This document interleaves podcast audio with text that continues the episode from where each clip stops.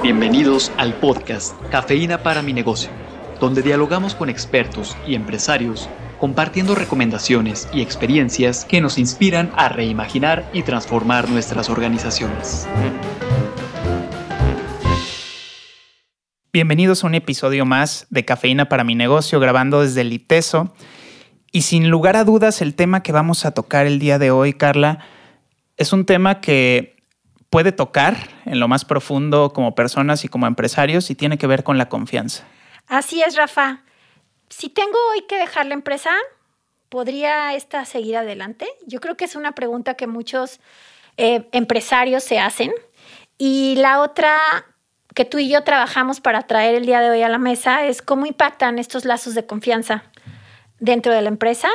Y para eso le doy la bienvenida a Claudia. Gracias por estar de nuevo acá y será un gusto ir platicando de qué es la confianza en los negocios o para qué la confianza. Muchísimas gracias. Bueno, pues gran pregunta. Veníamos hablando de solidaridad y confianza ¿no? en, los últimos episodios y creo que ahora conviene muchísimo hablar de confianza y autonomía. ¿no?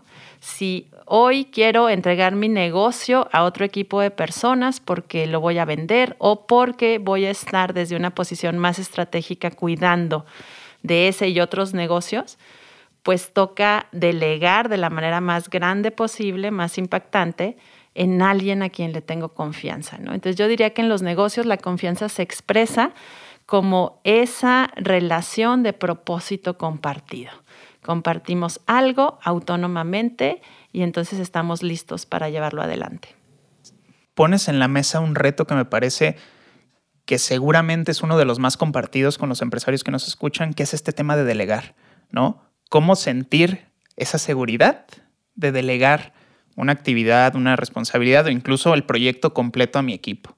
Sí, totalmente. En estos años muchas personas me han ayudado a entender que delegar está basado en la confianza y que la confianza es un proceso, no confías de la noche a la mañana, la vamos construyendo. Es una decisión inicial, tú decides confiar o no en función a ciertas señales en una persona. La principal es compartir propósito y después de eso eh, la vas construyendo, la vas alimentando o también vas dando algunos pasos atrás. Entonces, para delegar, tenemos que estar en un ambiente de confianza, definitivamente, y, y hacerlo paulatinamente. Y Clau, creo que hay un reto en este poder generar esta confianza que no se hace de la noche a la mañana, que es un proceso, porque tiene que ver también con el proceso de cada una de las personas que están involucradas. Eh, en algunos momentos, en otros espacios con empresarios eh, pequeños, micro, de algunos pubs del centro, hemos hablado de la importancia de la madurez tanto del propio empresario, que es quien dirige los esfuerzos de una organización, como también de las personas que son su equipo. Creo que es esa madurez la que también nos va a llevar a vivirnos desde esa confianza.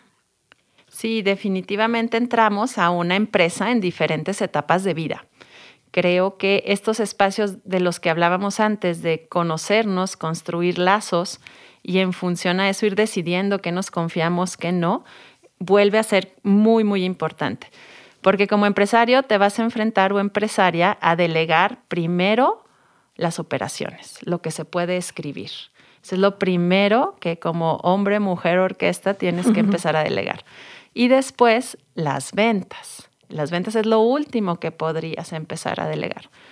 Entonces estarías en una posición más estratégica y si tú has podido delegar operaciones y ventas, es porque has construido lazos de confianza, de profesionalismo y porque tienes documentado lo que vas a delegar. Claro.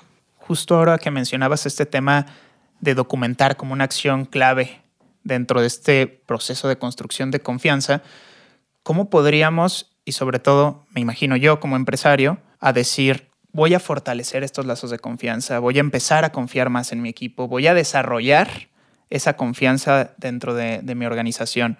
¿Cuáles serían estos pasos iniciales? Más allá de, lo que bien decías, de esta persona me da buena espina, genero buena relación, que, vamos, siendo honestos, forma parte del proceso inicial. totalmente. Yo creo, ¿cómo hacemos florecer la semilla de la buena espina? ¿no? Ándale. Eh, yo creo que un primer tip eh, podríamos dejarlo como empezar por un interés común.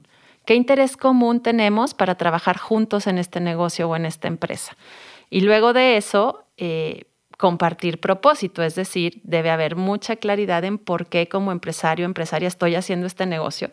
Porque recordemos que Henry Ford lo dijo muy clarito, ¿no? Un negocio que solo hace dinero es un pobre negocio.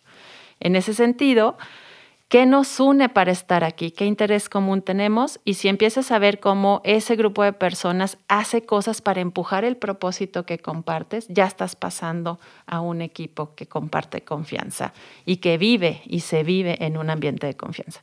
Entonces yo diría, paso uno, ¿qué intereses nos unen? Paso dos, tener claridad en el propósito y ver si lo compartimos. Y por supuesto ayudan eh, todas las señales de autonomía de, empujar porque quiero, no porque me dieron solo la orden. Claro, eso habla de madurez de la persona. Si pudiéramos, no, ya, ya decías estos puntos clave, pero irnos a lo más importante con respecto a la confianza, creo que el primer paso es abrirnos a la posibilidad, no, hablabas de delegar, pero de poder confiar en que alguien puede hacerlo y no solo yo. Es correcto, esa es la, la frase a subrayar, no solo yo puedo hacerlo. Pues quiero agradecer a Clau por haber estado acá y creo que nos dejas una reflexión justo con esto último de no solo yo puedo hacerlo, puede haber alguien que lo haga mejor que yo y tengo que darme esa oportunidad. Y mi trabajo como empresario empresaria es hacer florecer lo mejor de eso. Muchas gracias Claudia por tu presencia. Gracias. Hasta luego. La cafeína comienza a hacer efecto. Compártanos sus impresiones en la sección de podcast de nuestro sitio web universidadempresa.iteso.mx.